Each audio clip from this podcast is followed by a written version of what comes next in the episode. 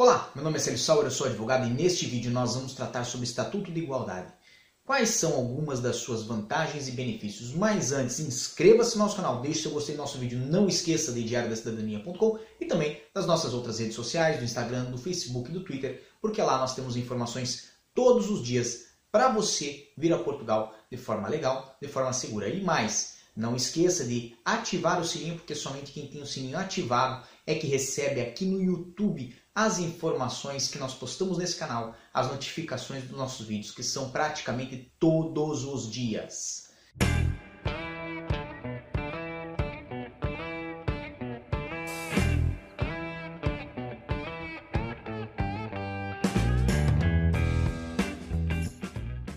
Se você hoje vive legalmente em Portugal, se você tem autorização de residência em Portugal e é um cidadão da nacionalidade brasileira, tem direito a pedir o Estatuto de Igualdade de Deveres e Direitos.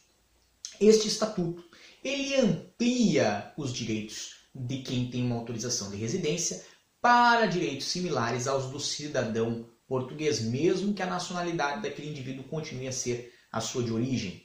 Nessa situação, alguns dos benefícios que podem ser sentidos por quem é, é, é detentor de um, de um estatuto de igualdade é tanto a possibilidade de realizar concursos públicos, de participar de concursos públicos para investir em cargos é, do funcionalismo público aqui de Portugal, quanto redução de propinas em universidades e outros benefícios que são naturais para é, que são dados conferidos aos cidadãos portugueses. Então, nessa situação, o Estatuto da Igualdade pode inclusive lhe permitir votar nas eleições de Portugal e, em alguns casos, também ser votado para um cargo eletivo em Portugal.